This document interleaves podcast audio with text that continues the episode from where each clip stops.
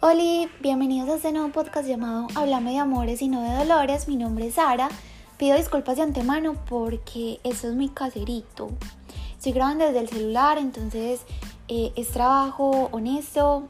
Ah, no, era, es poco, pero es trabajo honesto. Gracias por escucharme y espero que les guste. Chaito. Amigos, hola, ¿cómo están? Espero que se encuentren súper bien.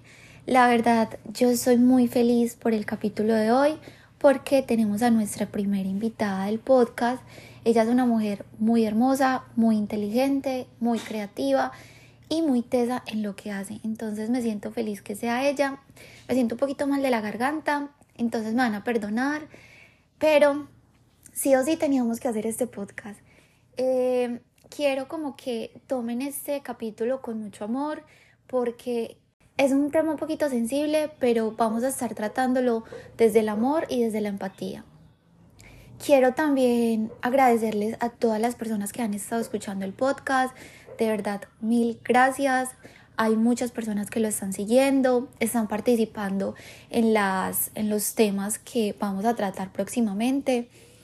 El próximo capítulo va a ser un poquito, un poquito curioso, o sea, me la pasé muy raro.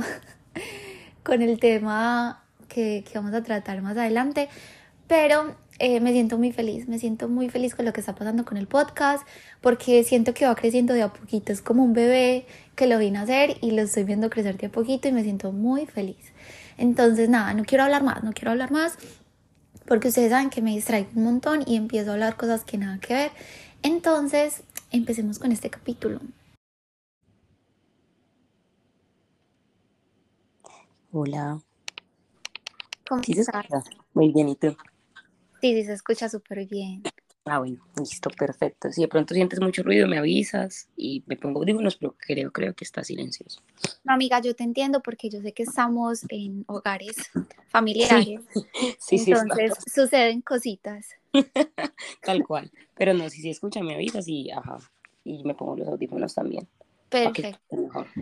Amiga, me siento muy feliz y también nerviosa, eres mi primera invitada. Ay, sí, qué emoción. Qué emocionante.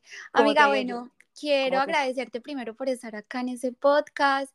También quiero hacerte saber que me encanta que estés acá primero porque considero que eres una tesa en lo que haces.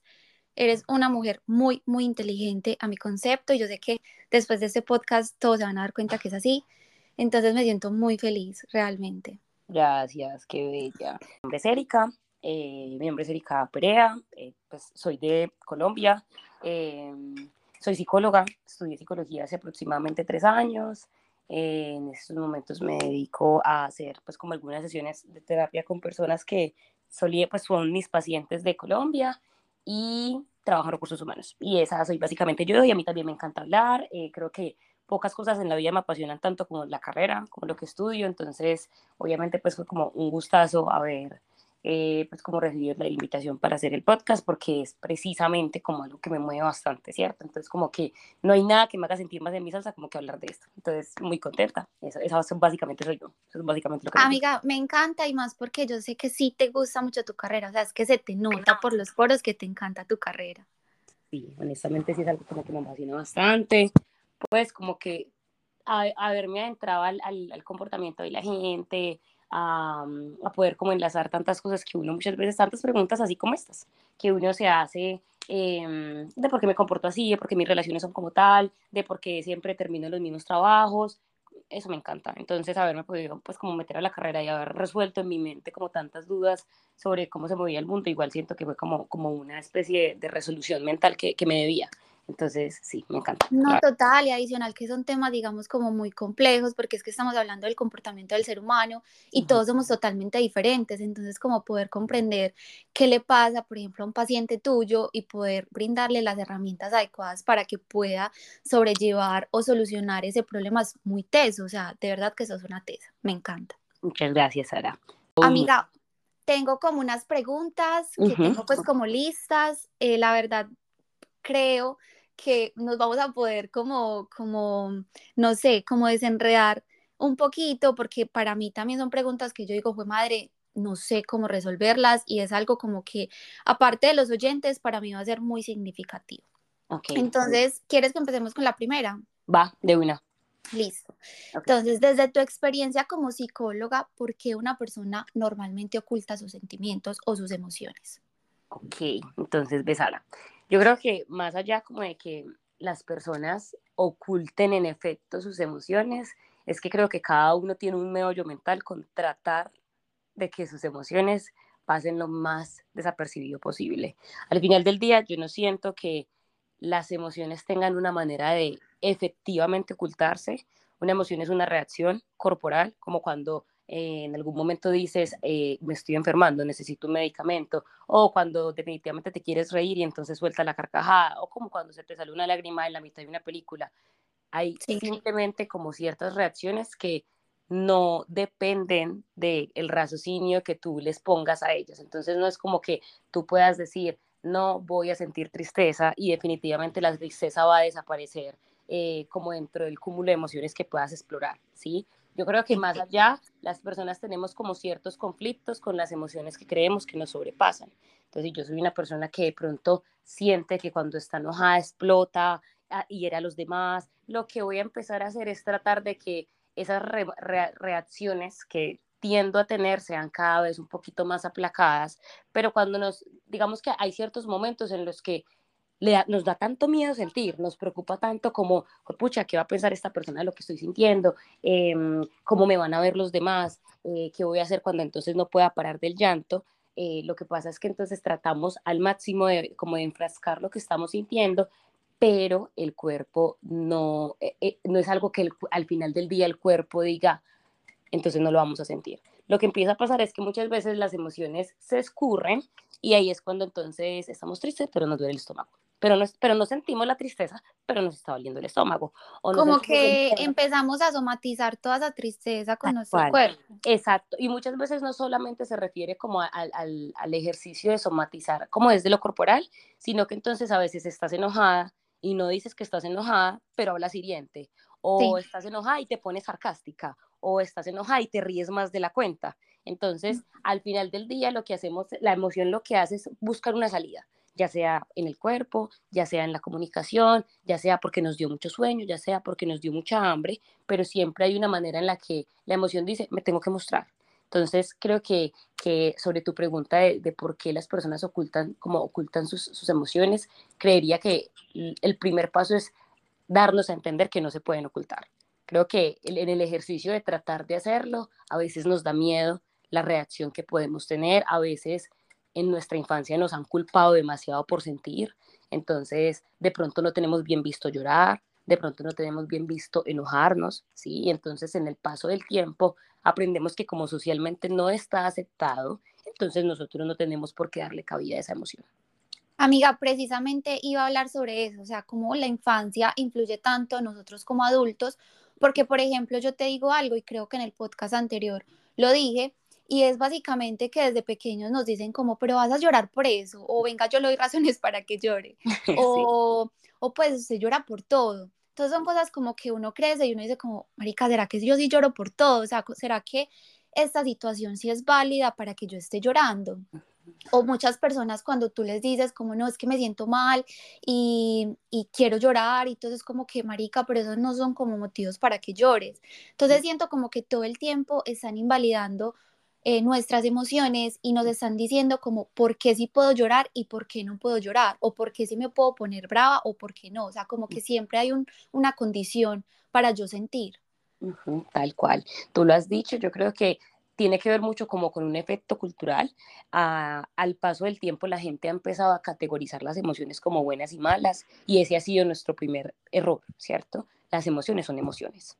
Entonces no hay manera de categorizar como es que lo que pasa es que la tristeza eh, o, o, es el sentirse enojado es algo malo porque aquí es cuando arrancan las familias a tener este tipo de crianzas en las que no está permitido que sientas, en la que lo único que es válido es que te rías mucho, lo único que es válido es que de pronto sientas miedo, entonces no es válido que en algún momento algo te haga sentir triste y entonces puedas llorar, puedas decir no estoy para esto, puedas decir me quiero quedar encerrado en mi casa o que estés enojado y entonces pidas que se te respete un límite, porque finalmente dentro de las lógicas de las familias, en especial pues como las familias que, que tú y yo conocemos, no, no, no resulta para ellos beneficioso que entonces el niño en la mitad de una cena se largue a llorar. O entonces que el niño esté en el supermercado, alguien no le haya gustado y entonces empiece a gritar, ¿cierto? Entonces, claro, si hay algo cierto y es que en el paso de los años, aunque al final del día nunca termines de ocultar tus emociones, nosotros los humanos somos aprendizaje. Entonces, si tú por lo largo de muchísimos años te recuerdas que es que tú no puedes llorar, llega un punto en el que se te olvida listo, puedes sentirlo de otras maneras, pero se te olvida, empiezas a darle un segundo plano a tu emocionalidad y ahí es cuando luego un día entonces no pudiste más, te rebosaste, te saliste de los papeles porque esa emoción estuvo ahí latente, pero guardándose, guardándose, guardándose. Entonces sí creo que la familia eh, tiene un papel fundamental, no solamente como en términos de qué emociones se vuelven válidas para ti como adulto, sino en general en todo lo que tú crees que es verdadero o no. Amiga, sí, tienes toda la razón. ¿Cómo haces para tener esas palabras tan perfectas? Te amo. me apasiona, me encanta este tema. Amiga, vamos con la siguiente pregunta. ¿Qué crees que le pasa a nuestras relaciones interpersonales cuando ocultamos nuestras emociones? Creo, Sara, que es un, es un efecto que nos termina pasando más con nosotros mismos. Yo creo mucho que nosotros cuando de pronto eh, en nuestra vida como que decimos, esta emoción es negativa, esto que estoy sintiendo no está correcto, empezamos a buscar como ciertas experiencias, ciertas personas que nos confirmen que no es válido sentirnos de X o Y manera, ¿cierto? Que también seguramente va a estar relacionado con creencias de la gente no me, no me va a querer o no soy competente para los demás. Entonces creo que en el ejercicio puntual como de empezar a ocultar tratar de ocultar las emociones para ti mismo y que en ese juego entre tu pareja, tus amigos, tus profesores, tus, tus jefes, eh, creo que genera bastantes bloqueos porque las personas no terminan de conocer quién es quién está ahí, ¿sí? Em, cuando resulta que nosotros empezamos a sentir por los demás, entonces te pongo un ejemplo, yo me hago novia de alguien, pero para mí nunca ha estado llorar, ¿cierto? Y como yo creo que no es válido llorar, tampoco creo que para el otro sea válido pero estoy empezando a enamorarme. Y cuando una emoción tan, un sentimiento tan intenso como enamorarse hace parte del cúmulo del resto de las emociones, entonces se, cruzan, ¿sí? Entonces un día estoy teniendo una experiencia muy desagradable con mi pareja, no soy capaz de llorar, pero entonces me enojo.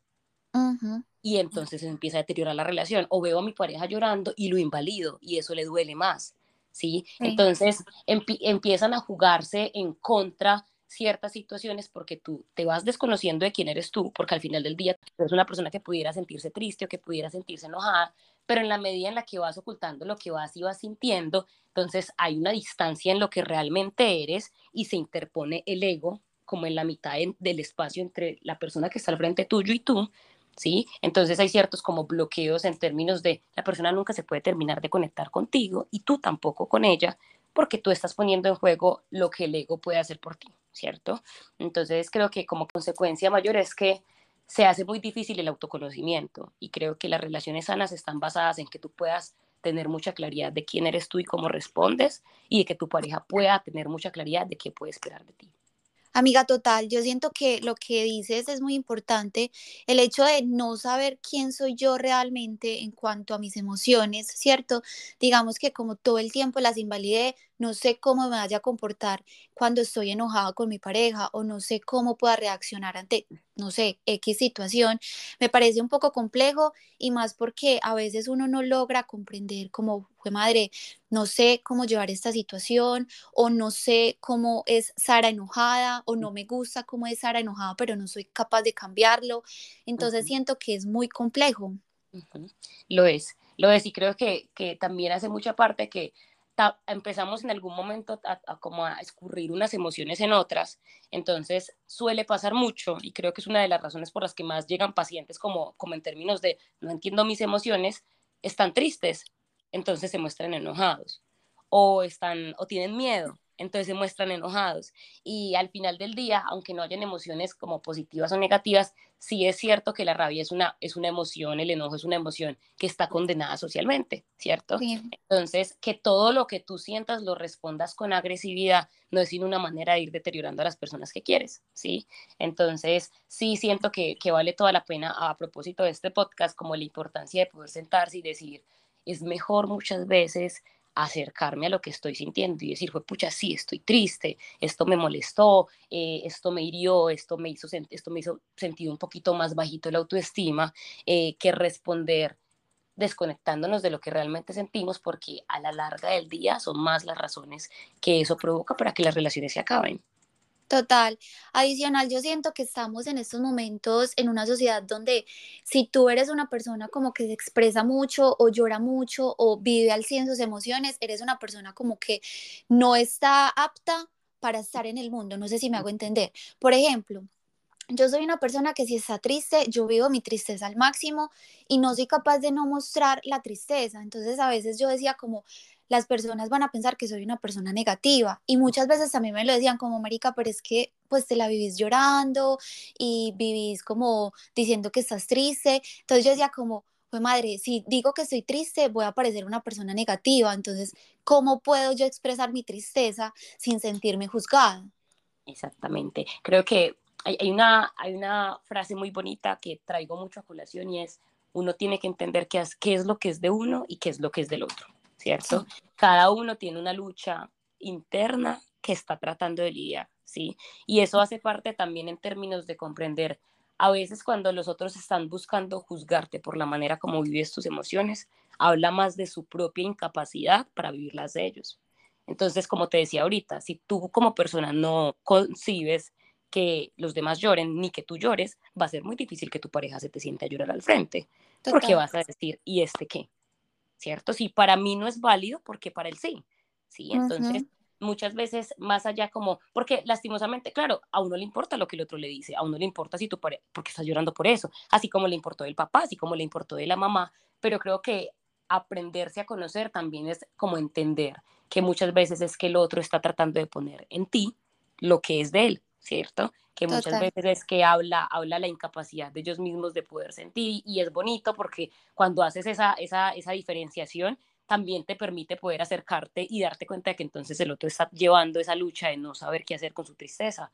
Y tú de pronto sí, y es una manera de poder compartir conocimiento y poder decir, mira, esta es mi forma de llevarlo y está bien. Al final del día es válido si entonces un día quiero decir que no quiero estar, si es, es, es válido que un día no me siento de ganas, si un día quiero decir me quiero encerrar, ¿cierto? Y también reconocer, porque creo, Sara, que entender las emociones también es entender una manera de ser compasivo contigo mismo y quiero hacer como una especie de paréntesis porque a veces sí, las personas tienen mucha claridad. Puedo decir, cuando estoy enojada a mí me gusta gritar, digamos que eso transgresión o límite, ¿cierto? O sea, yo estoy consciente de que yo vivo mi enojo, pero si mi enojo está siendo como, como acentuado, si mi enojo está siendo eh, transgresor de límites con los otros, entonces me tengo también que sentar a pensar, esta es mi emoción. Y si es cierto que la puedo vivir, pero también es cierto que estoy generando malestar con ella. Entonces, cuando te decía ahorita como lo de hay que ser compasivos es hasta qué punto esta emoción que estoy sintiendo la estoy llevando a un punto en el que todos los días la vivo, hasta qué punto la tristeza está o, la, o el enojo o la alegría está empezando a incomodar a los demás. Y si las respuestas empiezan a ser positivas, entonces cómo autorregulo mi emoción, no cómo desaparezco mi emoción sino cómo autorregulo. Entonces, ay, me enojo, entonces sé que cuando me enojo grito, entonces sé que primero tengo que tener cinco minutos de silencio y luego buscar escribir o luego decírselo a mi pareja por medio de una videollamada porque no puedo estar con él porque entonces le empiezo a gritar o me voy a dar una ducha porque entonces es que si me doy una ducha igual voy a vivir la emoción que es estar enojada pero no voy a ser hiriente con mi pareja. Entonces es como, esta es mi emoción y estas son mis herramientas para poder regularla.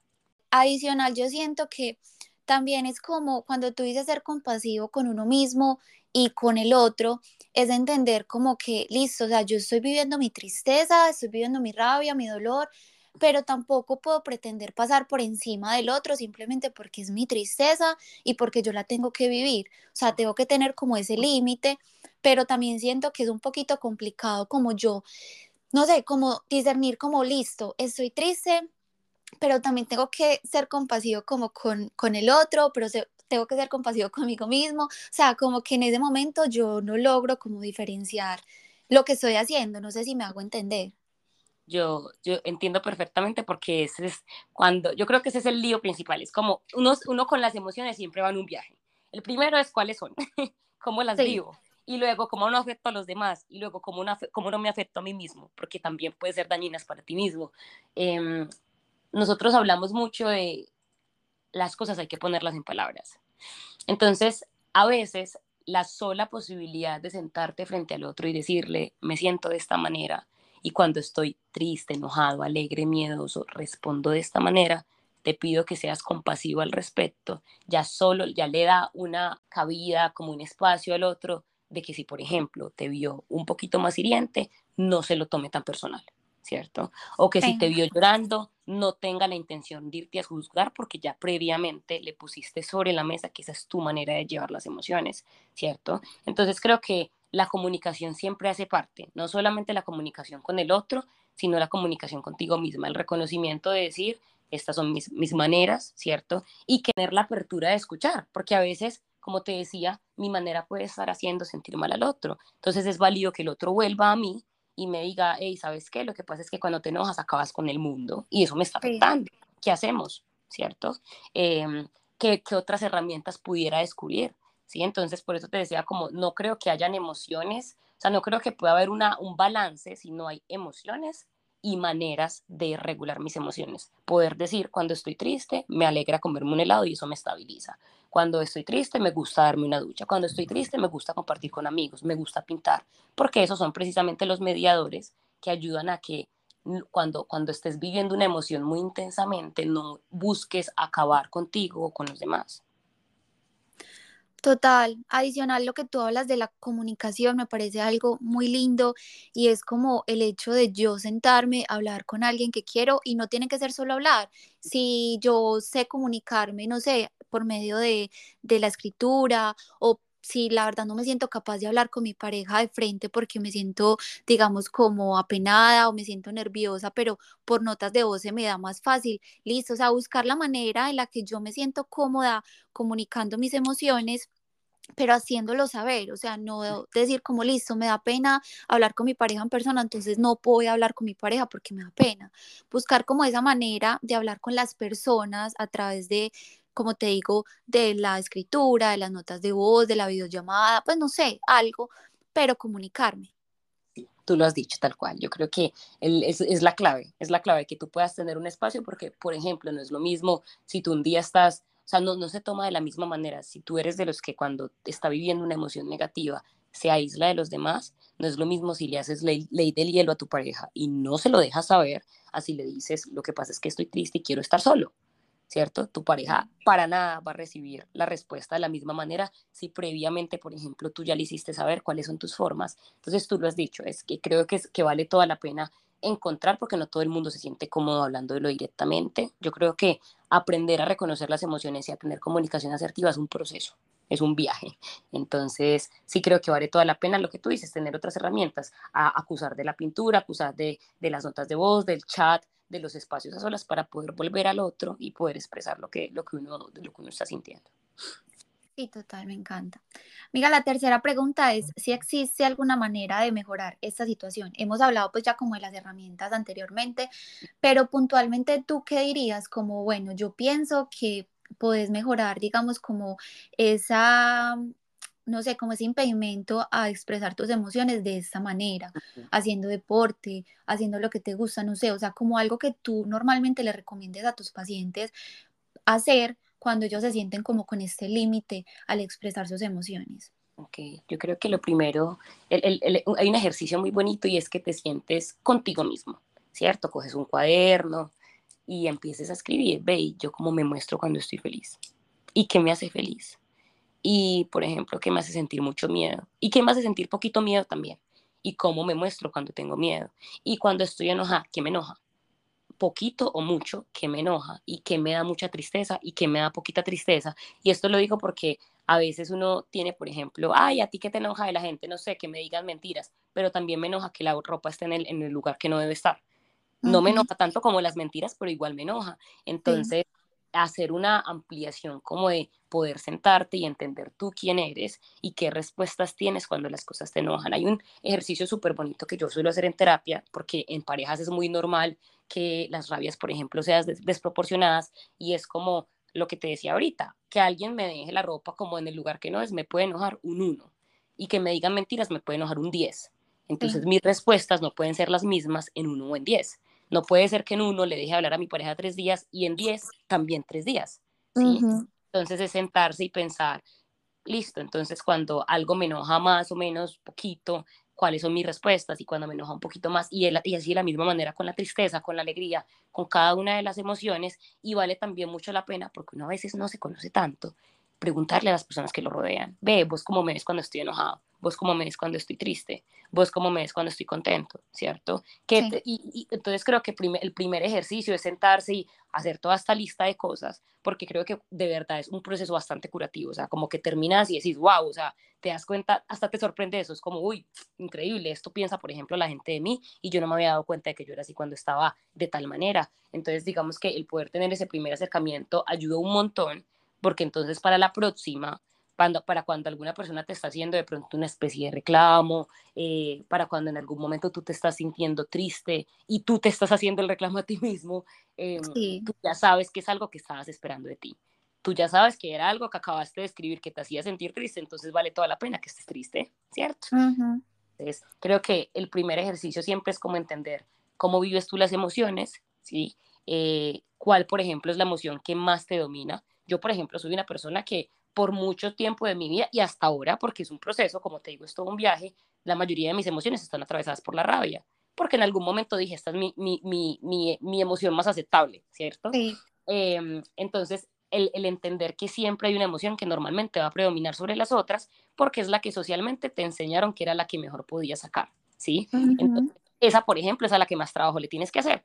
Entonces, el poder entender cuál es tu emoción, pues como la que predomina, qué sientes, cómo lo sientes, a cuándo lo sientes y luego pasar a lo que tú decías. Y entonces como me, me, me aliviano el corazón, como, cuáles son mis herramientas. Entonces, listo, eh, ¿qué me estabiliza? Hacer ejercicio. Entonces, siento que, por ejemplo, con el tema de la rabia, que es como de lo más conflictivo, como te decía, poder liberar la tensión en, en términos de no quedarse quieto ayuda mucho. Eso incluye que ejercicio, que salgas a correr, que boxees, eh, qué cosas, por ejemplo, despistan, pero no ayudan tanto. Verte una película, o sea, estar quieto, verte una película, como cositas que, estén más relacionadas con que tú estés estático y las cosas que están pasando, no son tan liberadoras de tensión como lo es que te pongas en actividad. ¿sí? Puntualmente con la rabia, porque la rabia se siente bastante intensa en el cuerpo. Entonces, con, el, con lo mismo que puedas hacer el ejercicio de, a mí, que a mí, por ejemplo, me encanta salir a comer helado cuando estoy triste. Me encanta, por ejemplo, sentarme a pintar cuando estoy triste. Creo que ese tipo de cosas es como sentarse y decir, bueno, ¿y a mí qué me gusta? ¿Me gusta estar con mis amigos o no me gusta estar tanto? Eh, si estoy muy feliz, pero estoy en una, en una, felicidad que me sobrepasa, ¿qué me vuelve a, como a estabilizar? Si tengo mucho miedo, ¿qué necesito? Entonces, creo que lo primero es entender cuáles son tus emociones y luego cuáles son tus autorreguladores.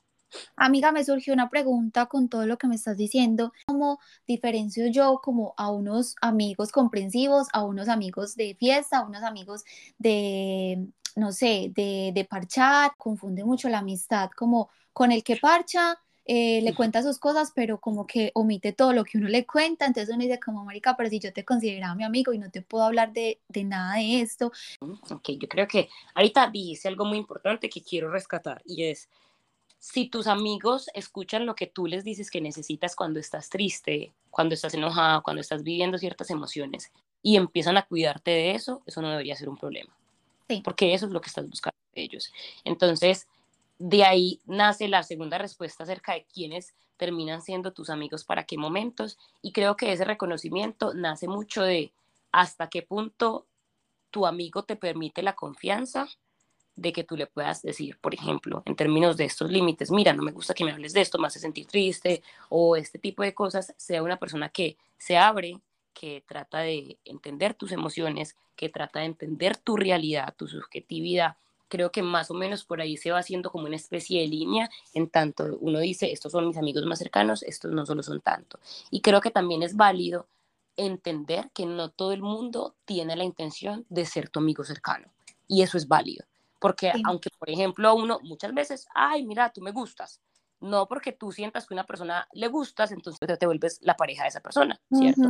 de la misma manera, es válido que muchas veces las demás personas digan, esta persona me cae muy bien porque parríamos muy rico, pero no me interesa socializar más, más de allá. Entonces creo que eh, el, yo creo que uno a veces como que es desconfiadito, ¿cierto? Y lo digo porque yo lo soy. Yo, por ejemplo, tengo una especie de lío mental como en términos de quién se vuelve muy amigo mío, como que tengo varias, tengo una lista que tengo que ir chuleando. Entonces, pero me he dado cuenta que eso hace parte de mis, mis creencias de que no debería confiar en la gente. Entonces, ¿qué ¿qué hacer? Dije, me voy a dar la tarea de dar ciertos atisbos de confianza. Entonces, es una especie de prueba. Entonces, te la voy a contar. Entonces, yo conozco a alguien y esa persona me cae bien, nos reímos, eh, nos entendemos. Entonces, yo quiero dar el paso poner la prueba de si esta persona es una persona en la que me puedo confiar. Entonces cuento un problema, no mi problema más grande, ¿cierto? Porque en efecto a mí la desconfianza, me da desconfianza, ta, ta, ta. No cuento mi problema más grande, pero cuento un problema. Y obviamente hablo de cómo me, pues, cómo me siento. Y para mí es muy importante que mis amigos sean empáticos, ¿cierto? Entonces, si yo al, al, al contar el problema a esta persona, recibo de esta persona empatía, escucha, eh, la, la, capacidad de decirme, ve, confía en mí, no va a salir de aquí, eh, ve, esto lo pudieras hacer, ve, entiendo tus sentimientos, digamos que pasa la prueba, por así decirlo. Obviamente no quiere, o sea, no quiere decir que entonces, pues, entonces nos volvimos mejores amigos, pero se da la posibilidad de entender que esa persona acaba de pasar ese límite en el que no es solamente un amigo con el que me veo de vez en cuando, sino que es un amigo al que puedo acudir, ¿sí? Entonces, es hacer el ejercicio mental de abrirte a los demás, de dar ese paso, porque muchas veces uno dice, no puedo confiar en nadie, pero tú no le cuentas nada a nadie. Entonces, ¿cómo la gente va a confiar en ti si tú no confías en ellos?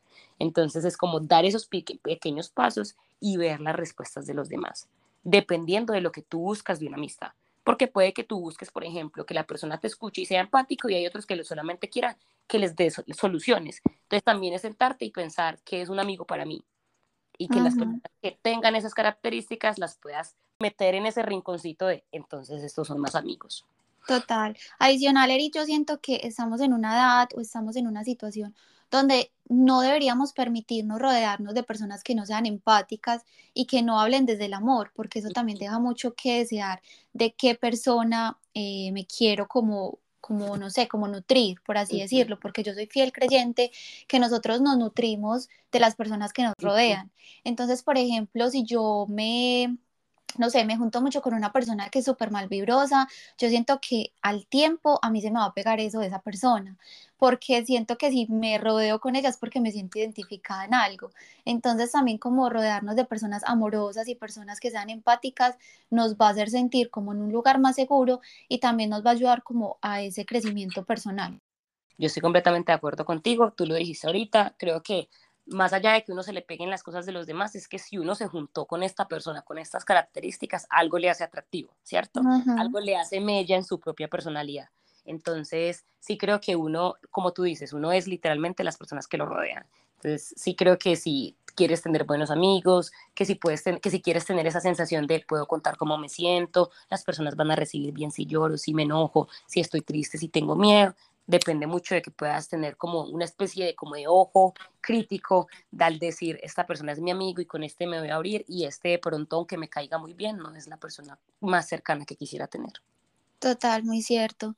Amiga, la última pregunta es cómo volver a abrirse a los demás, o sea, cómo me siento yo en la capacidad de decir, bueno, eh, no tengo, digamos, como tantos amigos cercanos, pero siento la necesidad de decirle al mundo que me siento mal. ¿Cómo puedo hacer eso? ¿Y qué herramientas crees tú? Por ejemplo, ¿cómo sé el momento exacto para ir a terapia?